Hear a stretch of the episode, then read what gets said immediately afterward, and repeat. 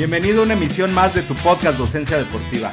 Soy el maestro Jorge Daniel Ramírez Morales, ponente, docente, capacitador en cursos, talleres, diplomados, así como la licenciatura en acondicionamiento físico. Quiero darte la bienvenida a nuestro podcast donde vas a poder aprender de entrenamiento deportivo, acondicionamiento físico, nutrición, docencia, educación, capacitación, todo ello relacionado con la salud y la mejora de la calidad de vida de las personas. Te invito a que visites nuestra página web www.docenciadeportiva.com y también nos puedes buscar en Facebook e Instagram como Docencia Deportiva para que puedas acceder a materiales interesantes y muy importantes para tu formación y desarrollo profesional. Este, eh, algunas situaciones ya de parte, ya, ya psicológicamente, y entonces lo, eh, pues ya, dice, empecé a conducir, choqué y a la hora de que choqué me bajo y no había nadie, ¿no? Y entonces, dicen, fue en, en el momento... Ajá, no choqué, me chocaron y fue en el momento en el que dijo, chin, o sea, este, ya esto ya, ya me estoy imaginando cosas así. Entonces dice, ya no fue un tratamiento psicológico, sino psiquiátrico. Entonces, pues, bien complejo. ¿Qué tal? Muy buenas tardes. Estamos en línea, como dice Marco Tulio, de 31 minutos. Eh, bueno, pues estamos ya aquí eh, el día de hoy con una entrevista más, ahora con una, una chica, eh, parte importante de docencia deportiva. Ustedes no la conocen, pero bueno, todo lo que generamos en docencia deportiva, la parte de marketing, junto con Said y Montserrat, pues están ellos a cargo y, y Kappelman también que anda ahí grabando. y bueno, pues ella es encargada del marketing, pero más allá del marketing, Carla tiene una historia deportiva eh, en la cual, bueno, pues ahí eh, eh, tiene mucho tiempo en, en, el deporte y pues queríamos platicar con ella. Carla, ¿cómo te encuentras el día de hoy? Muy bien, aquí llegando. Excelente. Corriendo. Muy, muy bien, corriendo como siempre. muy bien, muy bien, excelente. Carla, cuando tú vas a un, una fiesta, un evento deportivo, la gente te pregunta a qué te dedicas, ¿cómo contestas rápidamente a eso? La verdad es que llevo muchísimo más tiempo siendo deportista que siendo profesional y pues les platico que soy jugadora de fútbol americano. Mucha gente me dice, ah, tochito, ¿no? Sí. no, equipado. Y mucha gente me hace una expresión como de, wow, en serio, equipado, pero sí se pegan, pero ¿cómo juegan, no? Y bueno, ahí viene como la explicación de, no, somos este, una modalidad del fútbol americano femenil donde jugamos en, en bikini y ahí es donde hay otra respuesta en, su, en sus rostros, ¿no? Como de, ay, ¿en serio, en bikini? Pero ¿cómo es eso, no? Y bueno, ya ahí les explicamos que es una modalidad de 7 contra 7, que es el, la modalidad arena, y pues que en México la verdad ha crecido bastante.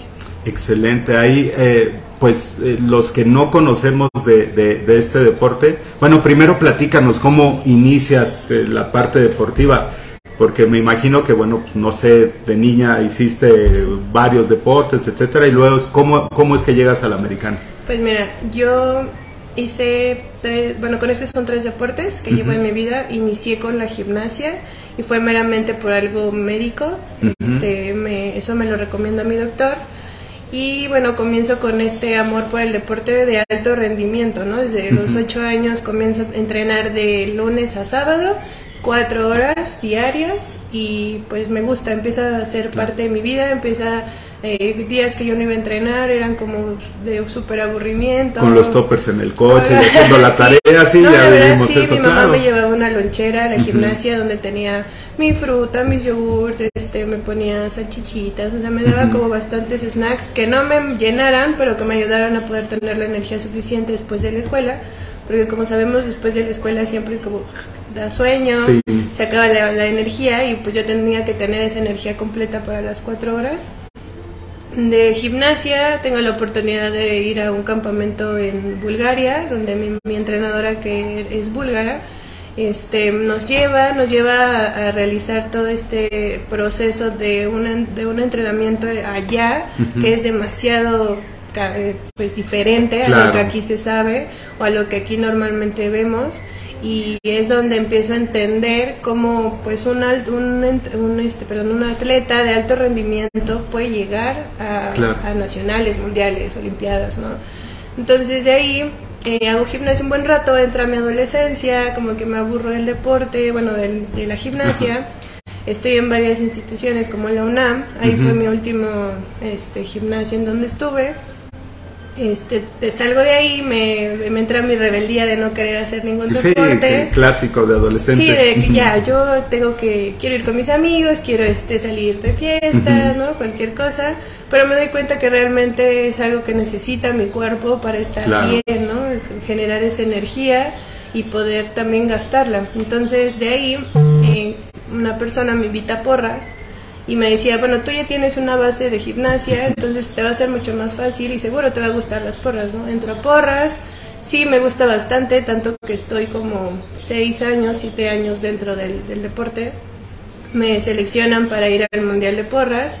este, fuimos, quedamos en cuarto lugar eh, en el Mundial de Femenil y de ahí pues yo siento que como que termina mi etapa también, ¿no?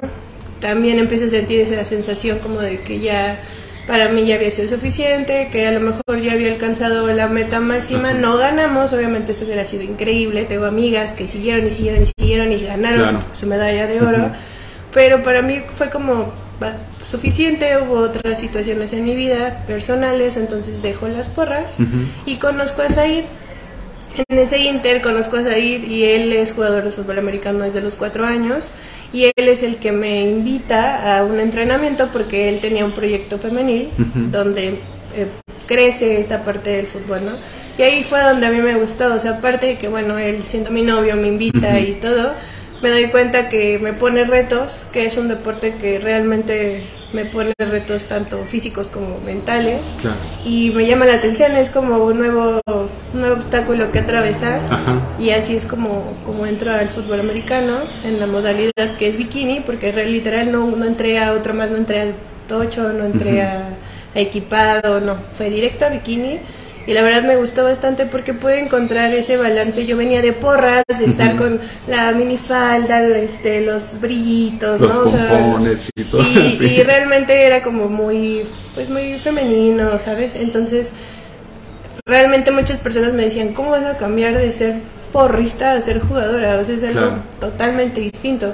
Pero en esta modalidad encontramos que todavía podemos mantener esa vanidad, sentirte guapa y aparte jugarlo realmente. Claro. Entonces, que de hecho sí, sí, sí queda en segundo término el hecho de que estés en bikini, porque mucha gente me pregunta, pero ¿cómo le haces? O ¿cómo le hacen tus amigas? ¿No, ¿No sienten raro?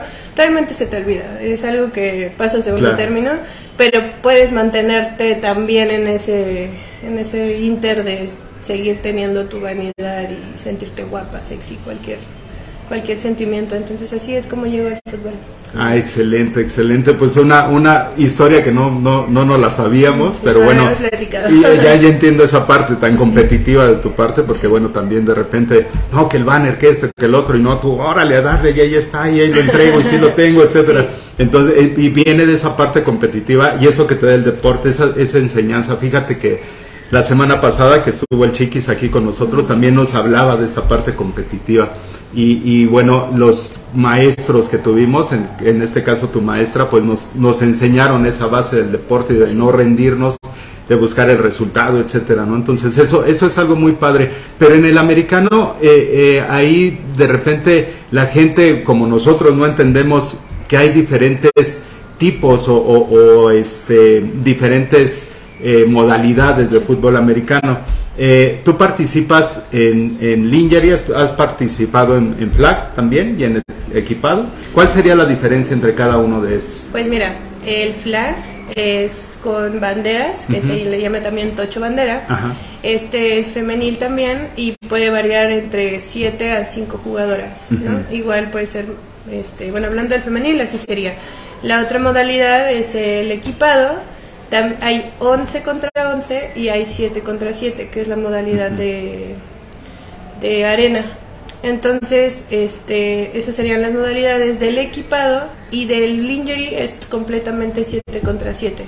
Es arena nada más y somos 7 jugadoras en el campo, 7 defensivas, 7 ofensivas y en el femenil digamos que solo son esas tres modalidades el bandera el equipado normal por así decirlo y el lingerie y, y, bueno ahí en, lo que te debe preguntar la gente y si se pegan sí totalmente es la pregunta más común que me hacen. La verdad es que mira llevo como 7, 8 años jugando esto, obviamente intervalando, haciendo intervalos de descanso, pero ha evolucionado bastante. O sea, yo que llevo algunas ligas en las que he estado en algunos equipos, he saltado en varios equipos, eh, me he dado cuenta que el fútbol ha ido en aumento en cuanto al golpeo, sí, totalmente, porque ahora me doy cuenta que hay niñas del equipado que se brincan al injury y entonces traen un nivel de golpeo mucho más fuerte porque bueno en el equipado están muchísimo más equipadas tienen este sus nitros un casco muchísimo más grande y protegido como el que nosotros tenemos. Nosotras jugamos el injury jugamos con un casco de hockey o sea que nada que ver con un casco de equipado, que tiene sus cámaras de aire no este no tiene es nada más por, digamos, precaución de que no llegues a tener alguna contusión, pero realmente ha habido situaciones donde para mí me gustaría que realmente hubiera un, una modificación en la, en la, seguridad, la seguridad del casco del injury, ¿no? Pero bueno, en, en esa parte pues no, no se ha podido manejar, pero sí, se, sí he sentido yo eh, a lo largo de los años que ha cambiado el nivel de fútbol, el nivel de golpeo. Antes las chicas de equipado decían, y yo lo escuchaba, la verdad, no, ¿cómo voy a jugar este, encuerada, no? O con poca ropa, eso, ahí ni juegan, ni se pegan. Y ahora veo más chicas, de hecho, jugando a la par el equipado y el injury. Entonces creo que ha ayudado, a mí me gusta bastante, nunca he jugado equipado creo que es algo que sí me gustaría hacer en su momento, pero reconozco que estas chicas nos ayudan a nosotras también a, elevar nuestro nivel, ¿no? De fútbol, de, golpeo, de intensidad, porque también se nota cuando alguien es equipado y alguien es del injury. No quiero decir que nosotras como el injury no seamos eh, pues aguerridas o seamos fuertes, al contrario, hemos manejado mínimo en nosotros en PATS donde estamos, en PATS Rojo hemos intentado mantener en, en, línea la alimentación, el gimnasio, para que se pierda este estigma de que por ser las chicas que tenemos menos ropa, pues no jugamos o no estamos fuertes. Entonces lo que yo puedo ver entre una modalidad y otra, que es el equipado y el injury, es que tenemos un juego muchísimo más rápido, es más rápido nuestro juego, porque el campo es más chiquito. Somos menos jugadoras que las chicas de equipado, que son 11.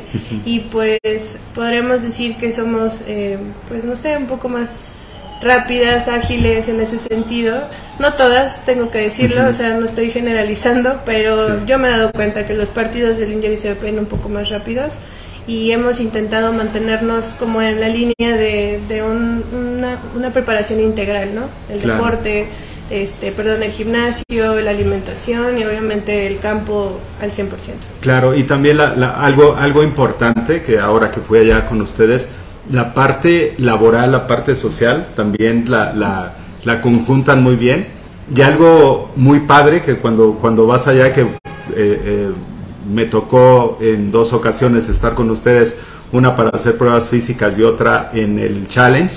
Y cuando hicimos las pruebas físicas, recuerdo que eran ya casi las 11 de la noche y ustedes seguían felices con el campo iluminado y le decías ahí, es que ellas vienen a eso, vienen a de todo el, trabajo, de todo lo que hicieron, de, repente a desahogarse y, eh, y, estar hasta las 11 de la noche. Eh, eh, ¿Se siente, sienten ustedes seguridad al estar ahí, al, al entrenar?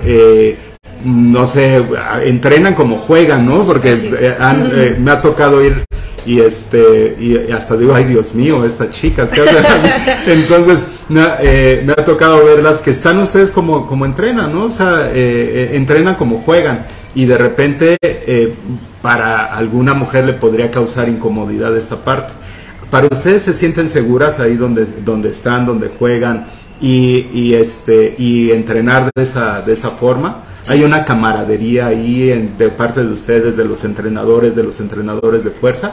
Pues mira, nosotras tenemos este horario porque realmente casi todas las del equipo o, entre, o trabajan o estudian o realmente ese es el tiempo libre que tienen, ¿no?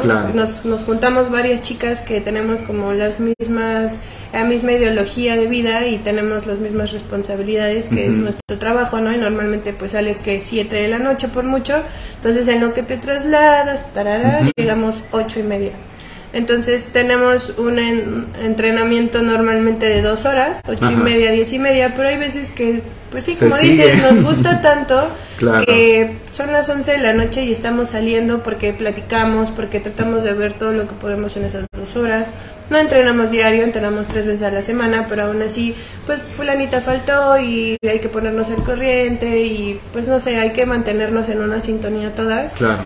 Y sí, la verdad, digo, a menos que alguna me haya mentido, pero todas este, las- les he preguntado, ¿no? ¿Cómo se sienten? Algunas de verdad van muy lejos y salen muy tarde y aún así algunas les damos posada en nuestra casa o las llevamos a algún metro, ¿no? No, Claro. no es como que, ay, acabamos y órale, ¿no? Cada Cada, quien, quien a su sí. casa y como puedan. Tratamos de siempre mantenernos en comunicación de cuidarnos porque pues Claro. somos de entrada somos mujeres que salimos tarde de, de- de entrenar y que pues algunas viajan solas Claro. entonces intentamos mantenernos siempre en comunicación en, en ese sentido y pues la verdad es que sí me gustaría la verdad a mí también llegar antes a mi casa y dormirme más temprano pero yo llego feliz y que espero Claro. que todas mis compañeras sea lo mismo no tanto por el hecho de salir tarde, ¿no? Sino por el hecho de que compartimos un buen momento, tratamos de pasar un buen momento, sé que hay momentos difíciles en una temporada, este, cada quien en su vida personal, pero yo, yo, yo eh, puedo hablar por mí, de mi ejemplo, yo me siento completamente en un, en, una, en un lugar seguro y en un lugar distinto. O sea, yo puedo tener problemas afuera, pero yo llego a entrenar y para mí es como mi terapia. Claro. Es- me río con ellas, entreno, sudo, saco lo que traigo, toda la energía la dejo ahí. Entonces, yo, yo espero que todas en algún momento sientan eso en sus equipos. No solamente hablo Claro. de Pats Rojo, en sus equipos, que sea su lugar seguro y que puedan compartir en ese lugar y que se sientan cómodas y que tengan esa comunicación y confianza también para estar ahí. Claro, y también se siente ese mismo ambiente ahora que tuvimos el challenge. Eh, ahí se evaluaron las habilidades de fuerza, de resistencia, rapidez, velocidad de reacción de cada uno de los equipos.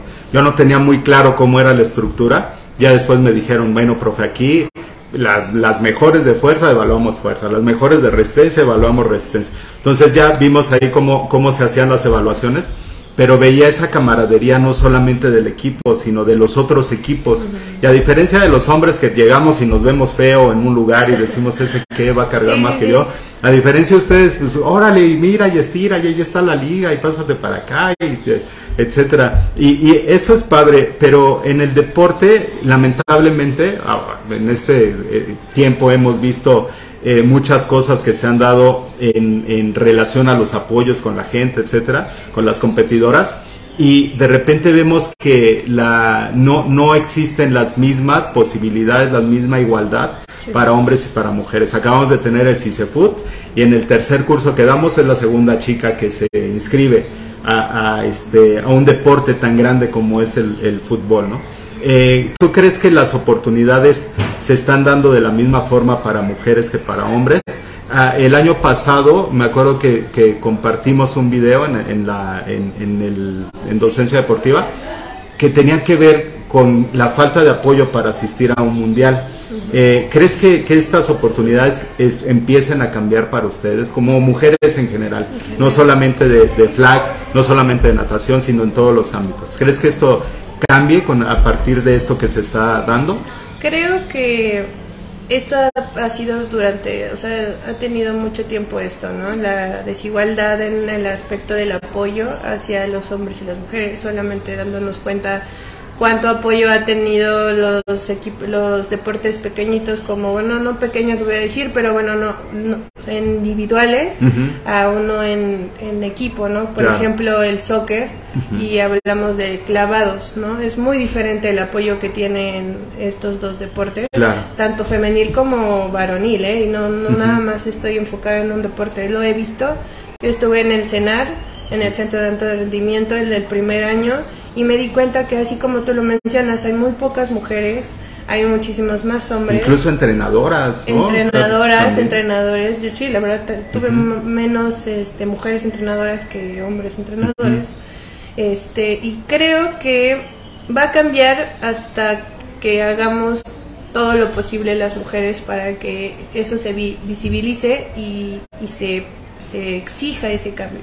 O sea, yo, por ejemplo, tomando en cuenta el video que, que mencionas de, del Mundial de las chicas de equipado, conozco a varias de esas chicas que están ahí, que estuvieron ahí, vi todo su estrés, su tristeza, su Claro, sueño, pero su sueño claro. que estaba pues al final perdido porque no iban a poder asistir, era un equipazo, la verdad, todo el mundo lo sabía, ese equipo pues estaba muy muy peleado para ganarse una medalla, o sea, todo el mundo lo sabía, son personas, son chicas que llevan años y años jugando, ¿no? Claro. Que a lo mejor en el momento no estaban tan en el foco, pero pues las personas que estábamos cerca de ellas sabíamos que tenían un talento nato Claro. y ellas visibilizaron el poco apoyo, a lo mejor en otro momento que no habían redes sociales, que no teníamos esta comunicación tan rápida para enterarnos de las cosas, pues se hubiera quedado en eso, ¿no? En que, ay, conozco una chica que pasó, o unas chicas que pasaron por esto, pero el hecho de tener esta, esta, este poder, esta herramienta que es redes Claro. sociales, todos nos dimos cuenta de, pues, cómo pasaron ese proceso y la verdad es que es una pena que a estas chicas que llevan años invirtiendo, Claro. entrenando, parándose temprano, yendo, yendo a su casa súper tarde después de entrenar, hayan tenido la oportunidad de sus sueños y no lo hayan podido pues cumplir, pues es algo bastante penoso, muy triste, pero creo que ellas marcaron un punto, nos dieron un, nos dieron un Sí, nos dieron un, un punto de partida a todas las demás chicas para poder exigir lo que realmente nosotras merecemos, ¿no? Que es el apoyo del gobierno, de las instituciones de deporte, cada una, ¿no? Las federaciones y que pues al final de cuentas si no quitamos el dedo del renglón las mujeres en este Claro. punto, pues va a llegar un momento en donde se nos va a dar, o sea, esa lucha no puede quedar así como no, pues sí griten y sí digan, pero pues no se les va a dar. Yo creo que si hay una insistencia completamente de todas, no solamente el flag, no solamente el equipado, no solamente el injury, hablando en todos los deportes femeniles, Claro. si todas exigimos y nos ponemos en ese punto en donde solamente estamos pidiendo lo que realmente merecemos como cualquier Claro. otro deportista, como cualquier otro ser humano, espero que llegue un momento en donde se pueda igual, igual, pues, Claro. igualar esa situación.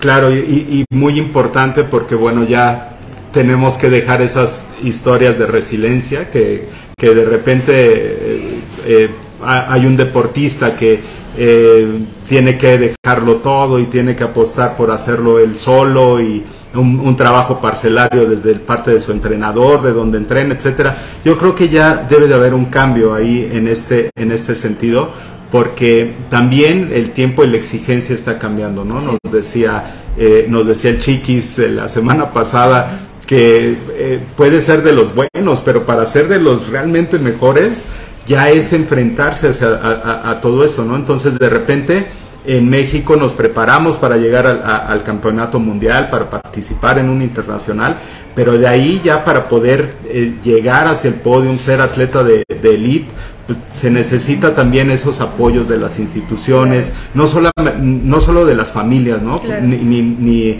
de las personas que están a nuestro lado, sino se necesita el apoyo realmente de las instituciones y, y, bueno, pues también de todo, de toda la gente que está inmersa ya en la parte del deporte, pero no en, la, en, en, el, la- en el campo, sino en la parte del escritorio, ¿no? Sí. Entonces eso, eso considero igual, coincido contigo que debe cambiar.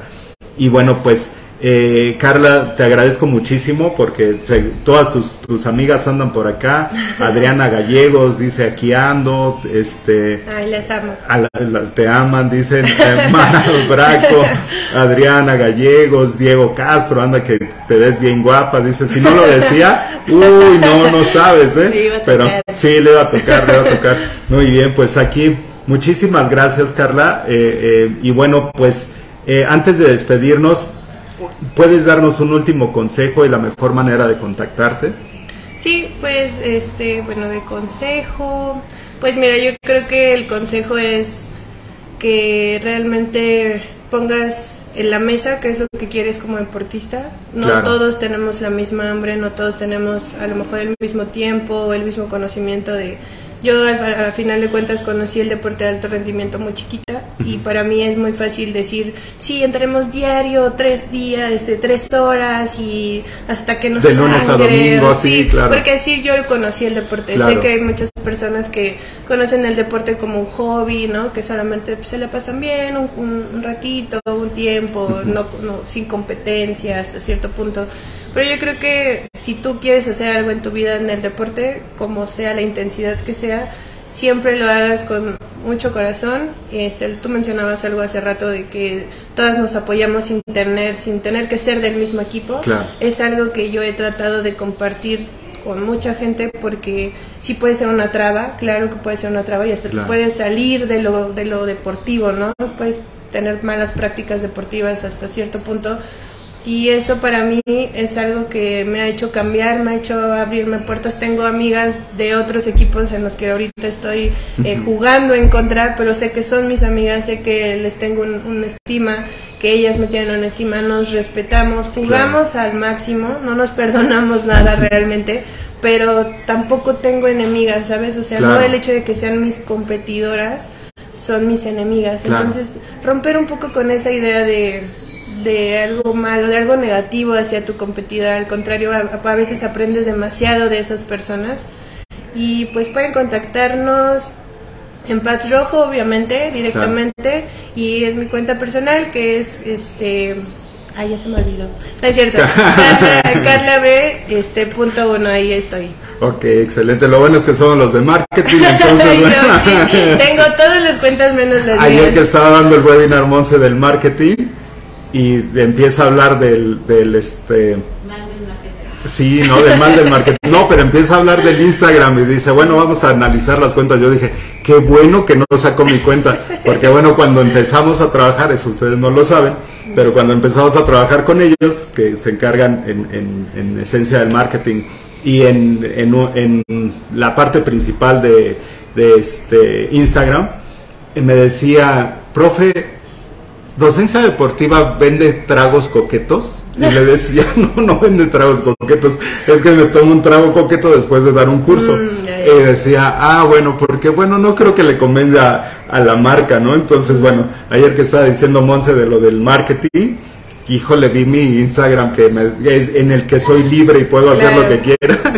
Ahí este, lo, lo reviso y de repente dije, híjoles, Qué bárbaro, necesito tomar ese curso completo, ¿no? Entonces, bueno. Sí, a veces así olvidamos nuestras cuentas personales y también son muy importantes. Así es. Bueno, pues muchísimas gracias, Carla. Gracias, a todos los que se conectaron allá en TikTok, en el. Adiós, amigas, las amo. Allá en el webinar, en todos lados, en este, en Spotify y todo lo demás. Y bueno, pues muchísimas gracias y nos vemos la próxima semana en otra entrevista por acá en Docencia Deportiva. Felicitaciones por haberte quedado hasta el final del podcast. Muchísimas gracias. Soy el maestro Jorge Daniel Ramírez Morales y te invito a que nos sigas en Facebook e Instagram en Docencia Deportiva, así como en nuestra página www.docenciadeportiva.com. Pasión por la educación.